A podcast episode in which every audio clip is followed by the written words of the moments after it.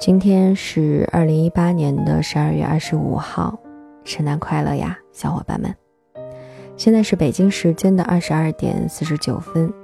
其实我觉得，当我录完这一期，然后再上传的话，来到你耳朵边的时候，可能已经就不是圣诞节了。其实，刚刚我已经把第一百九十九站给录好了，并且我已经上传到了喜马拉雅上。就当我准备把它传到新之旅时光列车我自己的这个微信公众号上的时候，我犹豫了，然后我把那一站再听了一遍，然后毫不犹豫的把它给删掉了，然后把喜马拉雅上面那个又给下架了，因为我觉得那一站是真的垮掉了，非常不值得我上传。它不适合来到你们的耳朵边，因为那一站我说的废话实在是太多太多了，感觉虽然还是很随意的那个我，但是，哎，真的不值得。好了，然后这一站就是重新录的一站，然后文章也重新选了一下。没有看文章，只是看了一个标题，觉得很喜欢，所以就想来跟你分享一下。我发现自己有的时候真的就是为了录而录，完全不是说像我以前啊，就是会强迫自己看一些文章，或者说我无意之间看到一篇好好的文章，想要跟你分享，所以我跑上来录一下。因为以前的时候我时间真的很多，因为以前上班的时候。会有一些比较空闲的时间，所以经常会看看书啊，浏览一下文章，然后很容易就看到一些比较走心的，然后收藏在那里，就想着以后登上来跟你们一起分享分享。但是现在不行了，现在我每一天我感觉自己都快忙炸了，完全没有时间，就是阅读啊，或者说听音乐什么，我不知道为什么我就把自己搞得那么忙。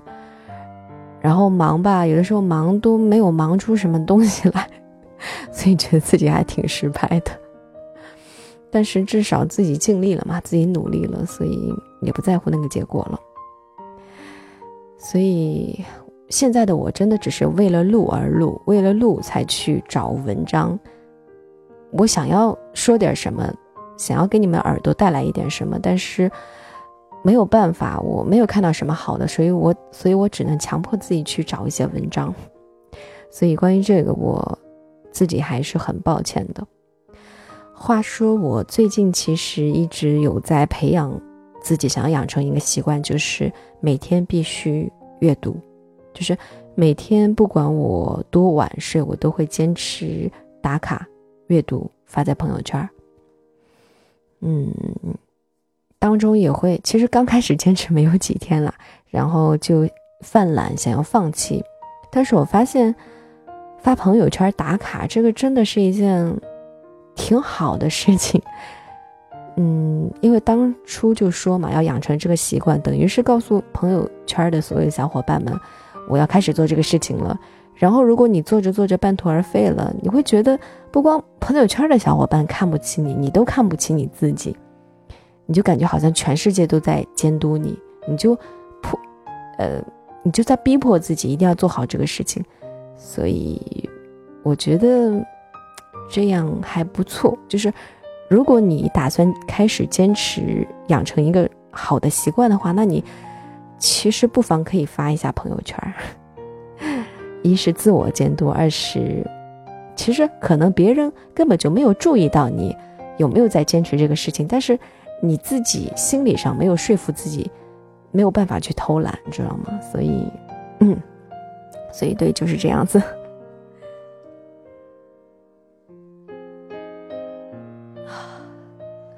在电脑面前坐久了，然后盘腿坐在椅子上，刚刚把腿放下来，突然间发现两条腿已经完全麻木了。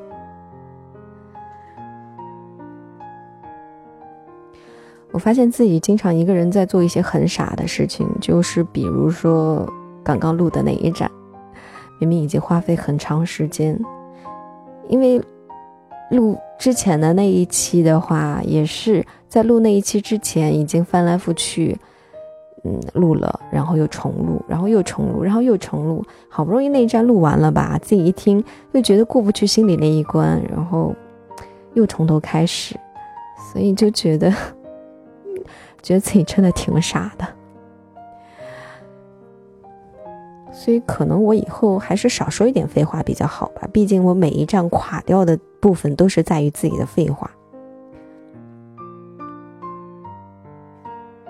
对了，还是要，我还是要说一句，嗯，如果你还是比较喜欢静心的新之旅时光列车的话，那么其实你可以在微信上搜索一下“新之旅时光列车”这个微信公众号，点一下关注。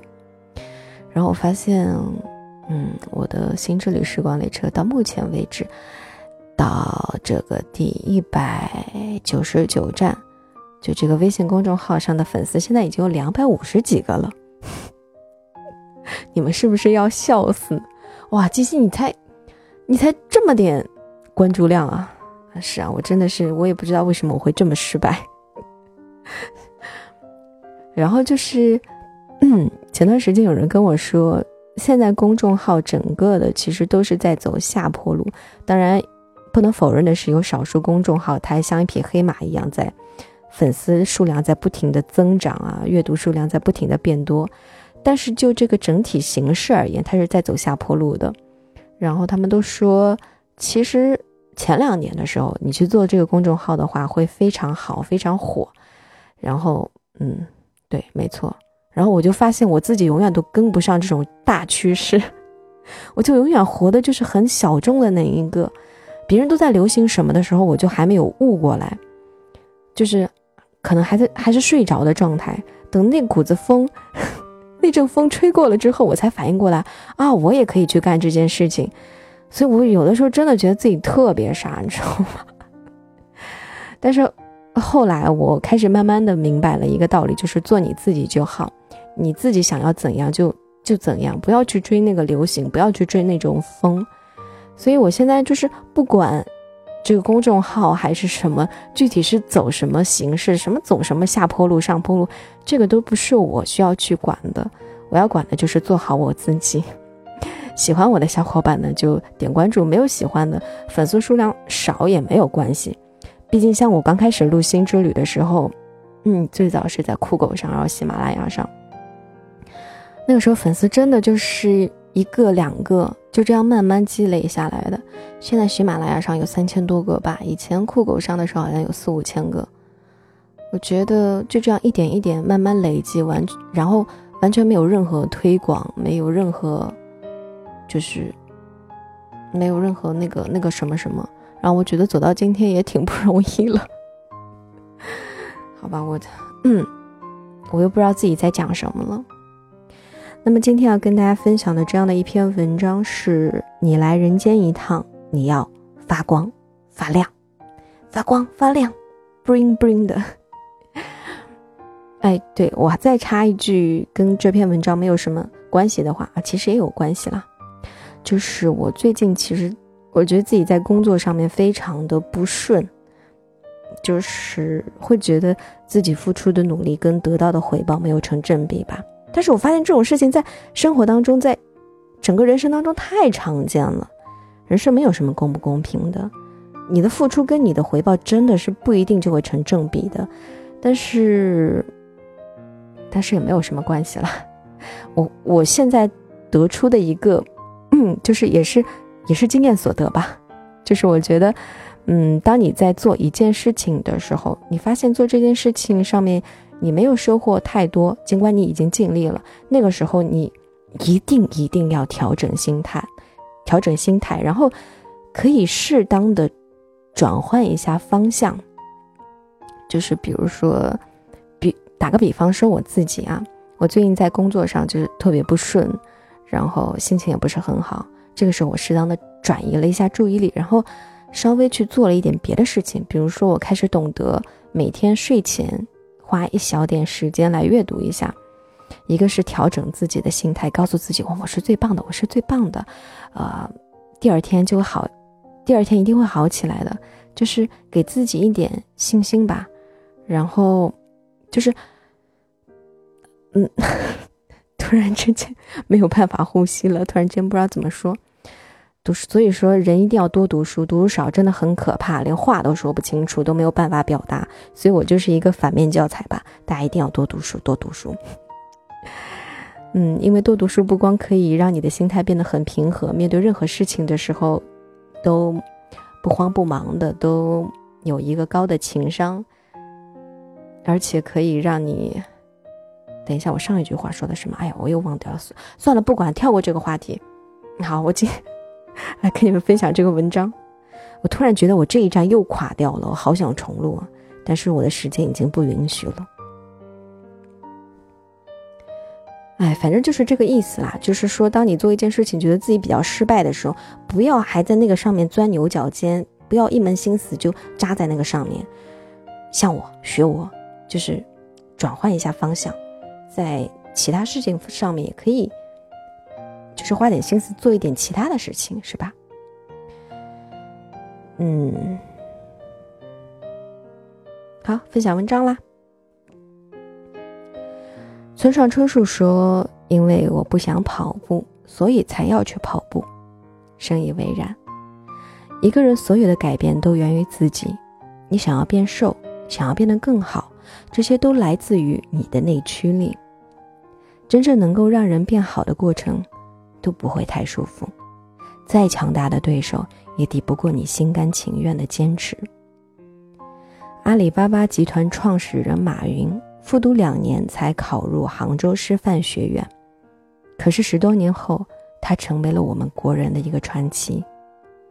晚清名臣曾国藩，不好意思，我突然愣了一下，因为我突然之间不确定那个字是不是这么读的。嗯，所以说读书少真的很可怕，一定要多读书。我一会儿查一下是不是这么读的。他的天分并不高，但秀才考了七次才通过。他之所以能够成为晚清中兴第一名臣，成为梁启超心目当中所敬仰的男神，得益于他的不断学习，勤能补拙。在他的身上曾经发生过一个小故事。一次深夜，小偷拜访了曾国藩的家，恰好他从私塾回来背书。小偷躲在床底下，想等到他背完书之后再溜走，却不曾想到他读了几百遍还是背不下来。小偷实在忍不住了，就跳出来骂道：“这么笨，你就不要读书了，我都会背了。”说罢，从头到尾给他背了一遍，扬长而去。曾国藩和马云之所以成功，因为他们有自己明晰的目标和方向，并且勇于去实现。你来人间一趟，你要发光发亮。时间是最好的裁判，他会给你打一个公平的分数。有人做了一个推算：人一生花在睡觉上的时间是二十年，花在吃饭上的时间是六年，生病三年，工作十四年，打扮五年。除去这些必须花掉的时间之外，让我们变得不同的是属于我们自己的时间。你把时间花在哪里，你就是什么样的人。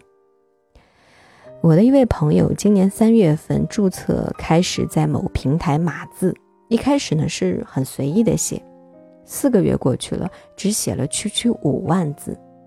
后来他参加了一个写作营，每天坚持日更。短短二十天的时间就完成了六万字，二十天和四个月，这是个什么概念？不积跬步，无以至千里；不积小流，无以成江海。千里之路也是靠一步一步走出来的。一件事情要想成功，关键是要付出行动。朋友的二十天也是自律的二十天。想想看，当我们追剧的时候。当我们在刷手机的时候，他在享受文字输出的快感。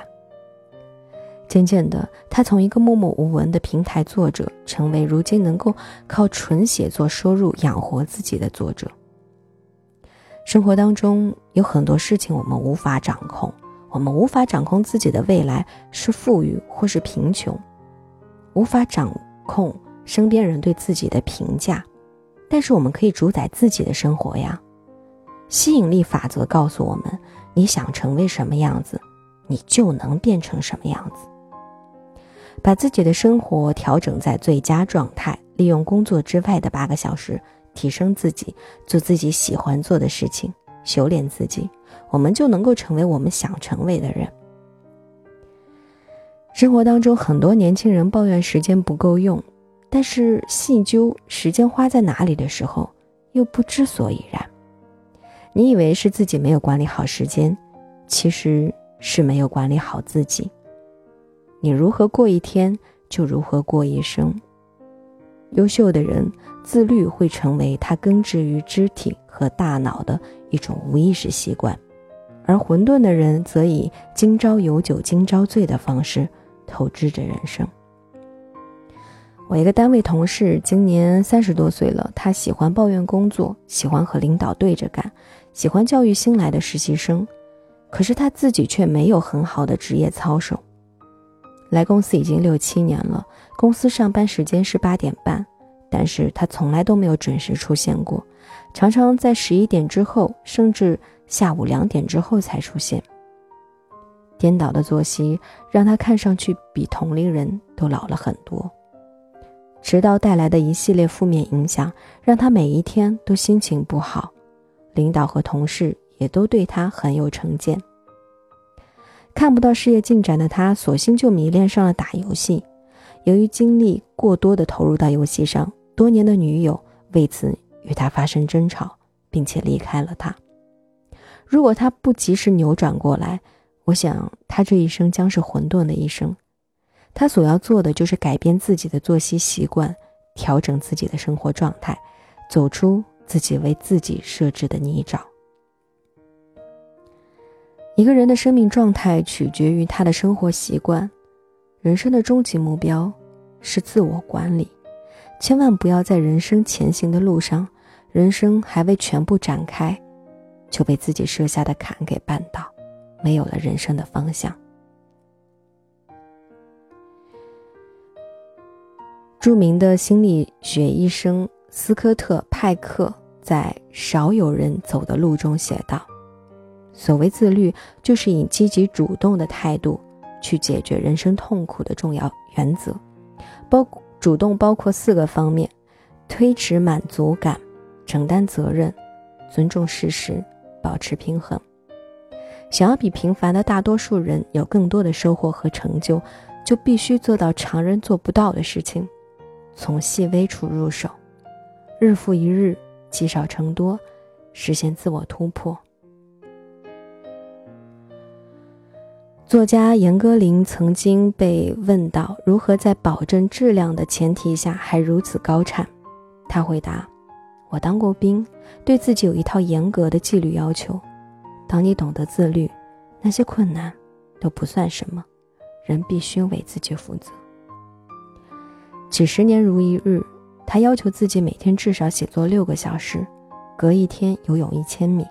状态不好的时候，连坐到桌边。”都是一种折磨，但是他依然坚持熬过最初不舒服的半个小时，接下来行为就顺畅了很多。在《人民的名义》中扮演金沙瑞金书记的张丰毅，尽管已经六十一岁了，六块腹肌却从未消失过。他每天坚持早晨七点起床跑步，下午去健身房举铁，烟酒不沾。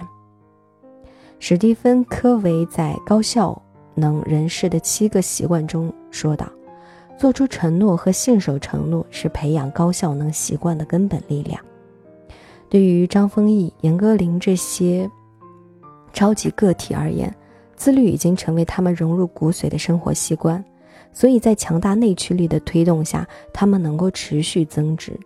而我们所能够做的自律，就是先完善自身，再完善。自己的生活。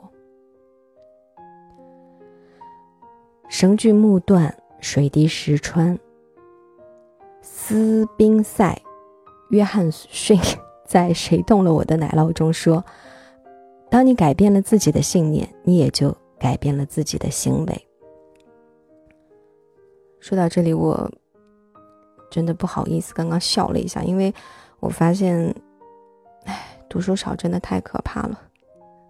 我刚读到很多人的名字的时候，我甚至都不认识。然后，特别是一些外国友人的名字，那些作家的名字，有的真的很拗口，然后就念得很不好。然后现在整个人的脸都是红红的，就就特别惭愧，然后很尴尬。当然，也是我自己准备工作做得不好。因为像以前，如果有时间的话，我会把文章给通读一遍，然后有不认识的字的话，我都会先百度百科查一下，然后再好好读，所以会很惭愧。好像时间快不够了，所以我就赶紧把这篇文章给分享完了。所有的改变都源于你自己，当你朝着自己设定的目标努力奋斗的时候，时光也会馈赠独属于你的美好。青年演员赵丽颖步入演艺圈十一年，七年的坚持和蛰伏，终于因出演《陆贞传奇》而一举成名，打破了圆脸的女星不可能当女主角的魔咒。畅销书作家张萌通过为自己设定一千天的小树林计划，刻意练习，终于完成了从学渣到学霸的逆袭。成功并不是一蹴而就，需要你为之付出大量的精力。时间还有强大的抗挫能力和坚持力，但是成功永远属于那些能够坚持、有始有终的人。愿你的每一次蜕变都能够摒弃了一个差的自己，朝着更好的自己又迈进了一步。很抱歉读到，很抱歉读到最后，我的状态是越来越不好，可能是因为之前 录了好几遍，然后。嗓子也越来越吃不消，整个心力都跟不上，所以我觉得这又是垮掉的一站。好了，因为时间受限呢，今天这一站就录到这里了。希望我的下一站第两百站可以可以好一点吧。我总觉得可能还是对自己太放松要求了吧。好了，那么下一站我们不见不散。